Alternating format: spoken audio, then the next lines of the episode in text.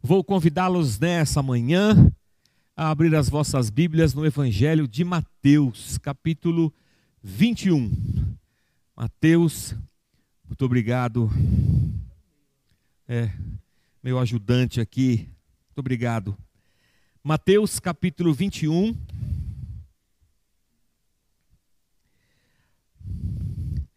É o texto que nos relata a entrada triunfal de Jesus Cristo em Jerusalém. Mateus, capítulo 21. Não precisa correr para abrir a Bíblia, a não ser que você assim o deseje. Vai aparecer na sua tela o texto e leremos juntos. Muito bem. O texto diz assim, dos versículos 1 até o versículo de número 11. Quando se aproximaram de Jerusalém e chegaram a Betfagé, ao Monte das Oliveiras, Jesus enviou dois discípulos, dizendo-lhes: Vão ao povoado que está diante de vocês, logo encontrarão uma jumenta amarrada, com um jumentinho ao lado desamarrem-nos e tragam-nos para mim. Se alguém lhes perguntar algo, digam-lhe que o Senhor precisa deles e logo os enviará de volta. Isso aconteceu para que se cumprisse o que fora dito pelo profeta. Digam à cidade de Sião: Eis que o seu rei vem a você, humilde e montado num jumento, num jumentinho, cria de jumenta. Os discípulos foram e fizeram o que Jesus tinha ordenado. Trouxeram a jumenta e o jumentinho, colocaram sobre eles os seus mantos e sobre estes Jesus montou. Uma grande multidão estendeu seus mantos pelo caminho. Outros cortavam ramos de árvores e os espalhavam pelo caminho.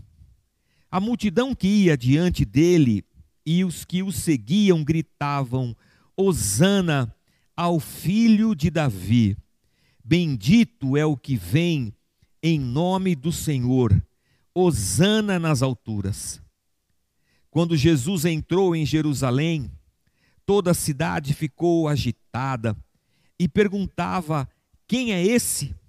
A multidão respondia: Este é Jesus, o profeta de Nazaré da Galileia. Senhor, nós te louvamos pela tua palavra. Te agradecemos, Senhor, porque a tua palavra nos tem sustentado e que ela seja hoje para cada um de nós alimento santo que nos fortaleça, que abra os nossos olhos, meu Deus. Que a tua palavra nos ajude na nossa jornada. Nós te bendizemos, ó Deus, te agradecemos por estarmos aqui reunidos como igreja e clamamos a tua graça nessa hora. Que o teu Espírito Santo nos assista, nos fortaleça. Que o teu Espírito Santo, Senhor, traga à luz pecados e que sejam confessados, ó Deus, diante de Ti. E assim, Senhor, cada um de nós caminhemos na Tua graça e no Teu amor a cada dia. Oramos agradecidos, em nome de Jesus, o Teu Filho. Amém. Ah, graças a Deus. Irmãos, é, estamos numa, numa jornada e que aqui na Casa da Rocha Tatuapé, começamos hoje, que é uma série de exposições bíblicas sobre a última semana de vida de Jesus Cristo. Começamos hoje com Jesus entrando em Jerusalém e essa jornada se encerrará na Páscoa, porque a última semana de vida, em de, vida de Jesus em Jerusalém começa no domingo de Ramos que é o domingo em que ele entra triunfalmente além, e essa semana se encerra na sexta-feira, quando ele é morto. Essa série de, de exposições não vai durar apenas uma semana, vai durar alguns meses. Nós vamos até abril, até o dia 4 de abril, quando celebraremos a Páscoa é, do Senhor. Então será ao longo desse mês de janeiro, fevereiro e março. E hoje, especificamente, começamos com a entrada triunfal de Jesus em Jerusalém. Então, se você acompanhar, e o livro que eu optei por seguir é o Evangelho de Mateus, você vai perceber que nós vamos do capítulo 21 de Mateus até o final de hoje, até dia 4 de, de abril. Então, se você quiser, convido você a, a ler esses textos todos ao longo dessa nossa jornada. E o que vai ser é, muito bom. Pois bem, o meu computador está abrindo aqui. Essa coisa de ser baterista e, e pastor tem, tem essas coisas, porque eu poderia ter ficado ali sentado, abrindo o computador, mas eu estava ali sentado fazendo barulho, batendo aqueles aqueles tambores. Irmãos, há, duas profecias do Antigo Testamento do profeta Isaías e do profeta Zacarias. E o evangelista Mateus, é, quando faz a sua narrativa, a respeito da entrada de Jesus em Jerusalém, é, ele, ele junta essas duas palavras, tanto de Isaías quanto de, de Zacarias, e, e ele nos traz essa revelação de que o Messias, o prometido de Deus, entraria em Jerusalém montado humildemente sobre um jumento. E essa essa entrada de Jesus em Jerusalém, ela, ela é bem retratada aqui por Mateus. Oh, irmãos, está tá difícil aqui, o computador hoje não quer ajudar, viu? Não, filho.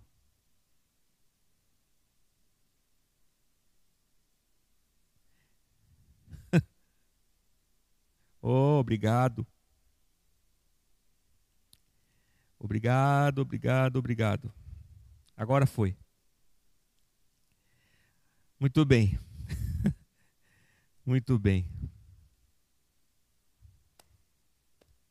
Agora acho que vai dar certo. Mateus ele usa é, esses dois textos para para confirmar o fato de que aquele Jesus Cristo, profeta de Nazaré, que está entrando em Jerusalém e especificamente nesse momento, é, entrando para a sua última semana de vida, que aquele Jesus ele é o, o Messias de Deus, ele é o prometido de Deus, ele é o descendente do grande rei Davi e que viria para reinar em Jerusalém.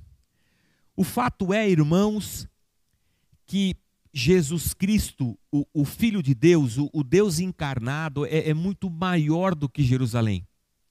E o seu reino muito mais extenso do que um possível reinado de um ser humano em Jerusalém.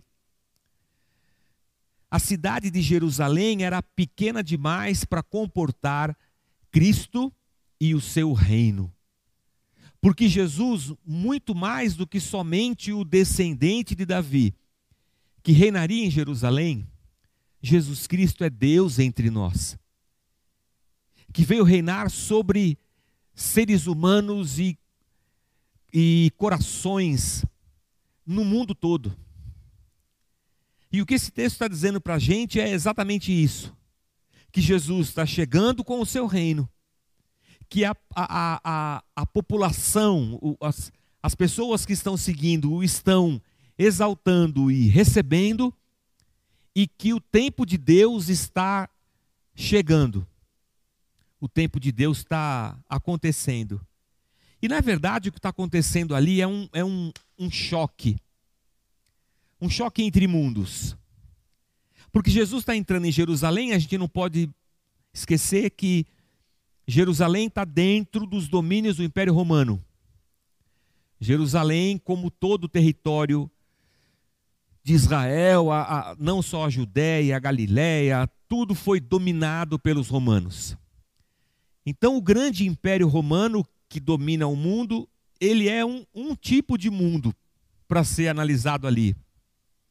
E dentro desse mundo que é o Império Romano, a gente tem poder, o poder do exército romano, o poder do César, o poder da riqueza, da grandeza, do domínio, da expansão. O que a gente, quando olha, reflete, pensa, é, é quase tudo que o ser humano quer hoje domínio, poder, riqueza, crescimento, expansão, melhoria. Isso é o que representava o Império Romano. Ao lado desse poder romano, você tinha um outro mundo no qual Jesus estava entrando, que era o mundo da religião judaica. Não vou dizer aqui especificamente dessa religião, mas eu quero abranger um pouco mais e alongar um pouco mais as estacas dessa tenda e pensar que há um reino religioso no mundo, não só naquele mundo, lá na Judéia do primeiro século, mas em todo o mundo e por todo o tempo da história, de uma religião que também busca poder, que também quer expandir os seus horizontes e os seus muros e os seus domínios. De uma religião que às vezes se mostra ah, voraz, hipócrita, de uma religião vazia, sem Deus, sem amor, mas que olhando para dentro de si mesma e somente para si mesma, é uma religião querendo abocanhar mais fiéis, querendo crescer um pouco mais. E quando olhamos para esses dois mundos, percebemos que eles compartilham de, de muitas ideias. Não deveria ser, mas compartilham. Ambos são como um rolo compressor, passando por cima de tudo, querendo cada vez mais. Como se alguma coisa mais pudesse saciar, pudesse resolver. E aí você tem Jesus Cristo vindo. E é o oposto desse mundo que está fervendo ali em Jerusalém. Porque o reino de Jesus e o mundo de Jesus Cristo vem, e o que vem junto com ele é amor, é perdão, é, é graça, é misericórdia, é, é humildade, é esperança, é salvação. O que vem com Jesus Cristo não é o estereótipo de uma religião, nem o poder de um império. O que vem ali sentado no, num, num jumentinho não é um, um, um herdeiro do grande rei Davi que vem requisitar o seu reino e o seu poder. O que vem ali é um ser humano humilde, Deus encarnado, recolhendo os rejeitados, recolhendo aqueles que foram amassados pelo rolo compressor do Estado romano, amassados pelo rolo compressor da religião. Esse Jesus Cristo que vem montado num jumentinho, humildemente, como dizem Isaías e, e Zacarias, é o Deus que vem ajuntando os miseráveis e os pobres e os necessitados. É o Deus que vem perdoando prostitutas, pecadores, cobradores de impostos, é, é, é o Deus que vem ressuscitando mortos, é o Deus que vem recolhendo leprosos e incluindo-os no reino, curando-os. É isso que está acontecendo ali naquele momento. Um choque entre dois mundos. Esses dois mundos deveriam estar bem separados, mas na verdade esse é o objetivo de Deus mergulhar nessa nesse caos da vida humana, trazendo nesse mergulho vida, esperança, respiro. De um lado vem Jesus representando vida. Do outro lado, toda a morte que tanto uma vida religiosa vazia quanto este mundo podem produzir.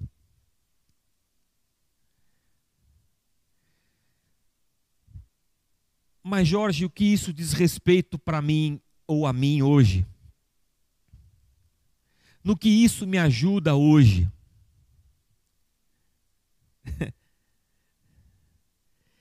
o que nos ajuda hoje, irmãos, é que nós crescemos dentro de um mundo competitivo, nós crescemos dentro de uma perspectiva em que parece que a única forma de se alcançar sucesso é tendo poder, dinheiro, riqueza.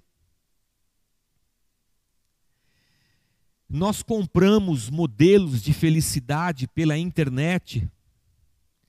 Imaginamos que se eu tiver aquilo, se eu tiver aquilo, se eu tiver isso, eu então serei feliz. Como é que eu devo proceder com a minha vida dentro da perspectiva desse mundo no qual estou inserido? Não posso eu lutar por uma profissão, por uma carreira, por um futuro. Não seria próprio de um cristão uh, trabalhar e, e, e lutar para ter uma vida melhor? O que esse texto está dizendo para nós é que há dois tipos de, de mundo misturados aqui nessa, nessa esfera humana em que nós vivemos. É meio igual o joio e o trigo, sabe? A gente pode estar no meio de dois tipos de multidão. Podemos estar no meio de uma multidão que corre atrás do seu próprio umbigo,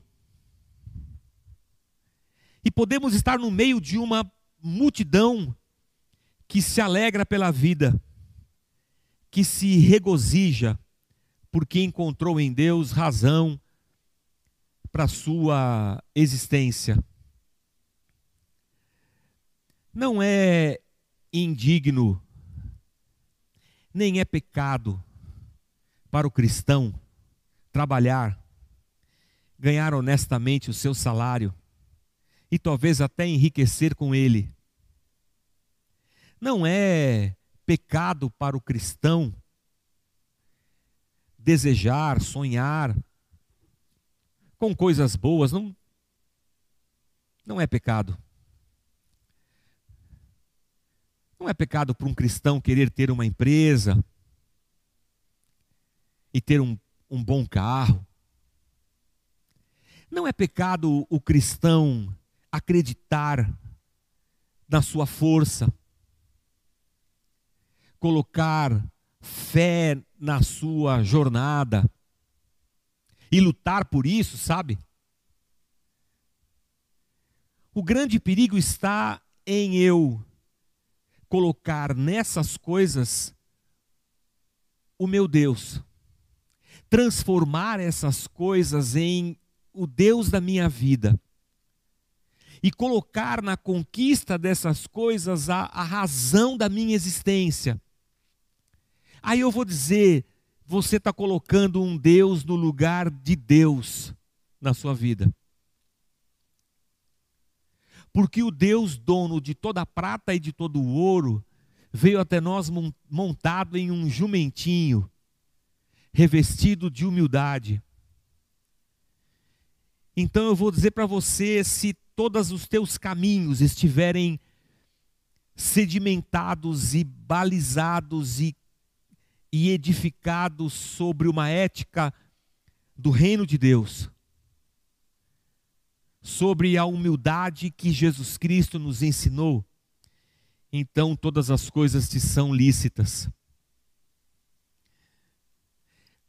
Mas eu quero dizer para você que você só vai encontrar vida, alegria, paz em Deus e em Cristo Jesus, o seu Filho. Enquanto Jesus vem entrando, há uma multidão gritando: Hosana! Bendito o que vem em, em nome do Senhor. E eu fiz questão de, de ler o, o, o Salmo 118, porque no versículo 25 do Salmo 118 tem essa expressão: salva no Senhor. Bendito o que vem em nome do Senhor. Esse era o cântico da, da, da, da festa judaica. Salva no Senhor, bendito o que vem em nome do Senhor. É isso que eles estão gritando. Eu imagino que aquela multidão massacrada pela vida, massacrada pelas dificuldades da, da existência humana, e, e enquanto eu, eu, lia isso aqui, o, o, Salmo 118 e esse texto, eu, eu não deixava de ter nos meus olhos a imagem da nossa realidade hoje, de uma multidão massacrada pela falta de dinheiro, pela estiagem da vida, pela falta de emprego,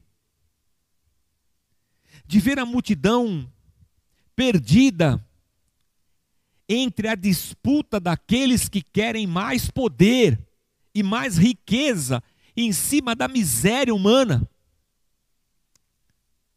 Eu não pude deixar de pensar nesse mundo brigando por expansão, seja ela política, partidária, ou expansão de interesses comerciais às custas da morte e da miséria humanas.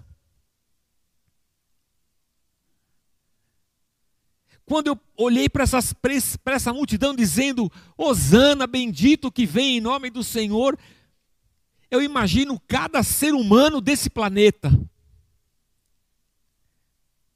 Desde aquele que está agonizando sem oxigênio no hospital de Manaus, até aquele que está massacrado pela queimada no Pantanal.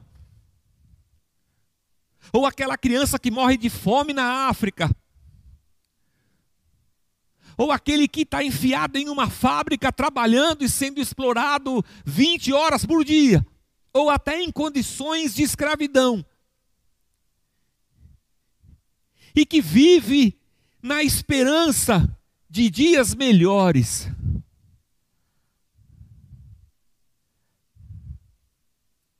e que por conta dessa esperança, porque afinal de contas ela é a última que morre, se vê ludibriado por uma religião que não tem Deus, que é hipócrita e que se alimenta da fé dos pequeninos e arranca-lhes tudo para expandir o seu reino aqui na terra.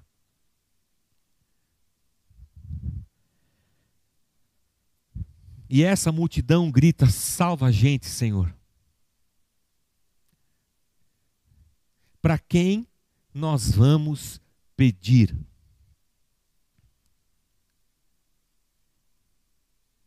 O que o ser humano percebe é que ele só tem a si mesmo e que se ele não lutar por si, ninguém vai fazê-lo.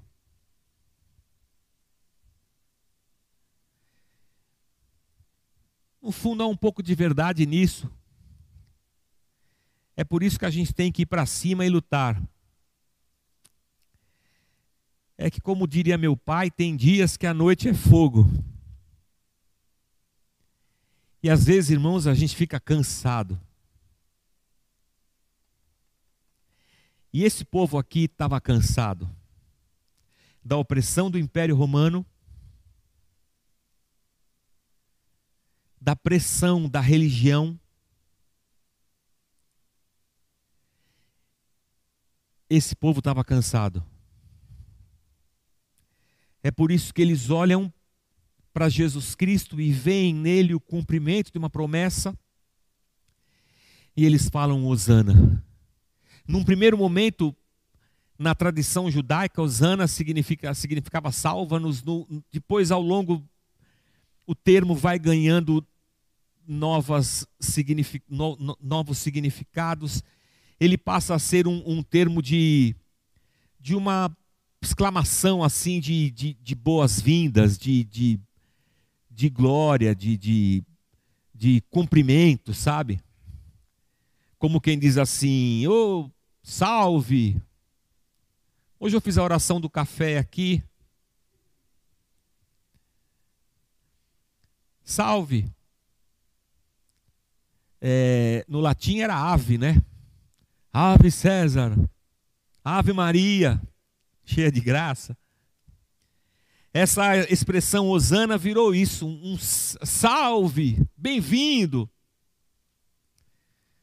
Mas quando o povo está dizendo aqui Osana, eu acho que não é só um salve, seja bem-vindo, Jesus, mas eu acho que tem um, pô, salva a gente. Você é a nossa esperança.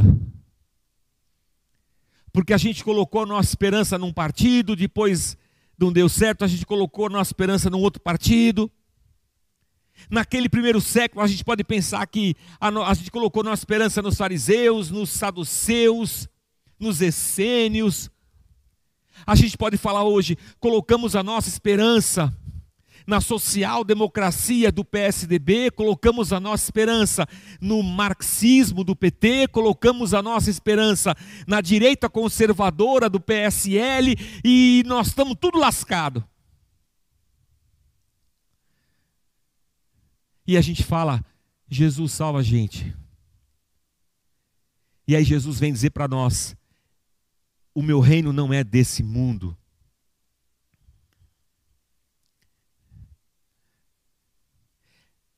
é um outro mundo paralelo que está dentro desse aqui.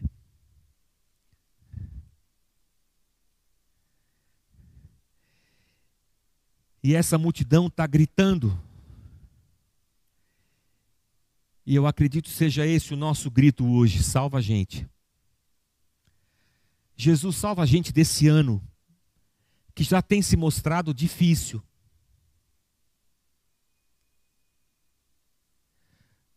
Porque talvez quem poderia nos salvar disse: e daí? Salva a gente, Jesus.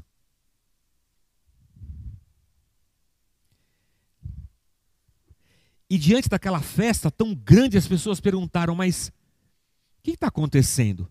Jesus já tinha entrado e saído de Jerusalém muitas vezes ao longo dos seus três anos de ministério. Todo mundo em Jerusalém sabia quem era Jesus, porque ele já tinha ido e vindo. Mas hoje, nesse dia, estava uma situação muito diferente, porque tinha uma multidão e estava todo mundo gritando, Osana, gritando o salmo, cantando o salmo 118. A pergunta é: o que está acontecendo? Quem é esse aí? E a resposta das pessoas era incrível. Elas não disseram, é o rei, é o descendente de Davi que vem reivindicar o seu trono. Não, elas disseram, é Jesus, o profeta de Nazaré da Galileia. Irmãos, a Judéia, Jerusalém era o centro nervoso, religioso, social, político do povo de Israel, do povo judeu. A Galileia era nada. Nazaré não era nada. É, eu, eu não sei como fazer uma analogia disso sem parecer preconceituoso, xenofóbico ou qualquer coisa assim. Mas é, vou tentar fazer uma analogia aqui, não quero ser grosseiro nem nada, mas vou usar aqui a nossa realidade de São Paulo. Está todo mundo complicado ali em Alphaville, ou aqui no Anália Franco, vou, vou ficar aqui, nós somos Zona Leste, né, mano? Está tudo complicado, a confusão aqui no Anália Franco. Todo mundo com seus carros brancos. Aquela confusão. De repente vem vindo alguém de bicicleta, barra forte. Chinela havaiana, regata do Flamengo, regata do Flamengo, carção verde, bem sem nexo assim. E o povo junto, é, é, e todo mundo fala: o que está acontecendo? Chegou alguém que vai ajudar. E está vindo de onde esses Guaianazes? É mais ou menos isso. Você, você mora em Guaianazes, né, César? Não? Ou, Mas é assim, o pessoal de Anala Franca diz assim, ia dizer assim, Guaianazes? Você quer dizer para mim, do Anália Franco, que esse cara de Guaianazes, em cima dessa barra forte de chinela havaiana, vai resolver a minha vida. Era mais ou menos isso. É o profeta Jesus da Galileia. É ele que está chegando. Perceba, não é uma religião nova que está sendo formada, plantada, edificada em Jerusalém. É o Jesus que nasceu de Maria lá em Belém. É Ele que está chegando. É o Deus que se fez gente como nós e que está vindo agora com o seu reino de amor, de misericórdia, de perdão, de graça, de vida é a nossa esperança que brota nessa terra seca. É a ressurreição, é a vida que vem vencendo a morte. É o oxigênio que a gente precisava. É o Deus entre nós, é o Deus conosco. É mais do que um profeta, porque um profeta traz a palavra de Deus e Jesus é a própria palavra de Deus encarnada. E aí eu olho para mim, eu olho para nós e eu penso: é isso. É isso que nós precisamos. É a esse Jesus Cristo que nós precisamos recorrer. Quem? Todos nós. Eu preciso recorrer a esse Jesus. Quando eu olho para a comunidade, quando eu olho para os irmãos, para as famílias, quando eu me debruço sobre o texto sagrado e vou dizer assim: Jesus, me ajuda a pregar. É quando eu vou lançar sobre Jesus Cristo as minhas mazelas, as, as minhas dúvidas, os meus questionamentos, as minhas fraquezas. É quando eu transformo a minha oração em um, um derramar do meu interior diante de Deus. É quando eu apresento a Jesus Cristo as minhas ansiedades. É quando eu digo para Ele: Senhor, eu não vou conseguir. E não é só para mim é para o irmão que está desempregado. E se vê numa condição de desespero e se volta para Jesus e diz: Jesus, eu estou desesperado, eu estou angustiado, eu estou sem saber o que fazer, mas eu vim aqui dizer para você, para o Senhor o que eu estou sentindo. É para o adolescente que passou o ano inteiro estudando para passar num vestibular, tendo que decidir a profissão da vida. e se vê pressionado de todos os lados, e eu vou dizer para Jesus: Jesus, eu estou. Está difícil.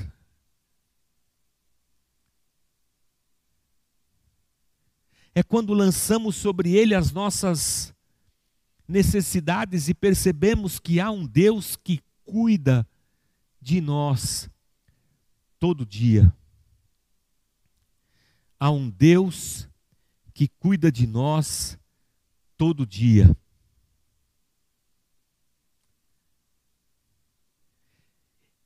E eu quero convidar você a se juntar a essa multidão que tirou os seus mantos e colocou no chão, que cortou folhas e as estendeu no chão, para que Jesus passasse. Enquanto Jesus passava, eles cantavam: Bendito o que vem em nome do Senhor, eis a minha esperança. E eu convido você a colocar em Jesus a tua esperança. Eu convido você a, a sair desse mundo, sabe?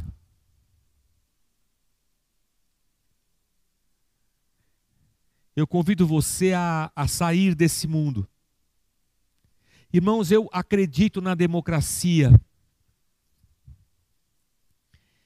Eu acho que apesar dos pesares, a democracia é o melhor sistema que nós temos. É o melhor jogo para ser jogado.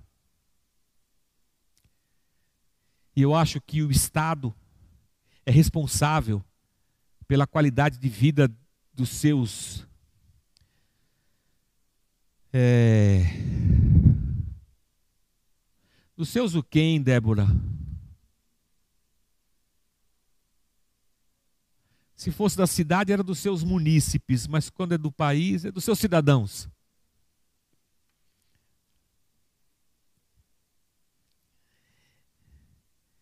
Mas o que eu quero dizer para você é que tem alguma coisa que transcende essa luta político-partidária, idealista, ideológica. Há uma esperança que transcende essas coisas todas e que me faz encontrar vida. Seja eu um político, seja eu um empresário, um profissional, um médico, um engenheiro, seja eu um ascensorista, seja eu quem for quando eu me junto a essa multidão e começo a dizer: Bendito que venho em nome do Senhor, e coloco a minha esperança em Jesus Cristo, é aí que eu encontro em Deus vida e vida em abundância. E é aí que eu me descolo desse mundo voraz, desse rolo compressor, e eu encontro na gratidão no amor, sentido para a vida, no repartir o pão, no perdoar, encontro sentido para a minha existência. E mesmo que eu caminhe como um grande profissional, ou que eu caminhe como uma pessoa simples do campo, encontrarei em Cristo a esperança e a razão para a minha vida. Pai, eu te agradeço. Eu te agradeço pela vida, Senhor. E eu te peço, Senhor, que eu e, e, e os meus irmãos da nossa comunidade e aqueles que, que talvez nos escutem, Senhor, em qualquer tempo, através do YouTube, ou que nos ouça através da rádio. Eu te peço, Senhor, que todos encontrem em Cristo teu Filho razão e esperança. Eu espero, Senhor, que cada um de nós nos descolemos desse mundo cruel, egoísta, desse mundo que corre atrás de poder, de dinheiro, de riqueza, de expansão, de domínio. E ao nos descolarmos desse mundo, Senhor, estejamos cada vez mais unidos a Ti, através de Cristo, Teu Filho. Que o Teu Espírito Santo nos transforme, Senhor, de dentro para fora. E assim, Senhor, descontaminados desse vírus mortal que tem destruído a humanidade, possamos respirar os ares do teu reino. E apesar, Senhor, de tudo que nos cerca nessa vida, encontremos em Ti alegria, paz e vida, Senhor. Salva, transforma, restaura, Senhor, a cada um de nós. Nós clamamos a Ti, Senhor. Abençoa-nos, ó Deus, como igreja ao longo desse ano de 2011. Obrigado, Senhor, porque são 11 anos de igreja, Casa da Rocha, aqui no Tatuapé. Obrigado por esse espaço que o Senhor nos deu.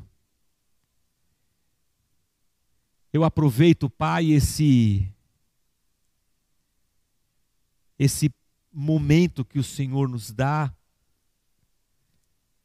para orar e interceder pelos nossos irmãos da nossa comunidade que tem enfrentado dias difíceis e tem trilhado, Senhor, o caminho da enfermidade, esperançosos em Ti e na Tua cura. Eu oro, Senhor, pela Márcia do Tavares e pela família toda eu oro pelo Agostinho, pela Val e pela família. Eu oro pela Érica também, Senhor, e a sua família. Eu oro pela mãe do Bochecha e do Bruno, a esposa do Roberto, para que o Senhor abençoe a Cleusa. Eu oro pelos nossos irmãos, ó Pai, aqui da nossa, da nossa comunidade, aqueles que ao longo desse ano contraíram Covid e têm lutado, Senhor, pela vida, eu oro para que o Senhor nos dê graça, para que o Senhor nos ajude, para que o Senhor nos fortaleça. Eu oro para que em todo o tempo o nosso coração encontre em Ti descanso e paz é o que eu clamo a Ti, Senhor, em nome de Jesus Cristo, Teu Filho, eu oro e agradeço. Amém, Senhor. Amém.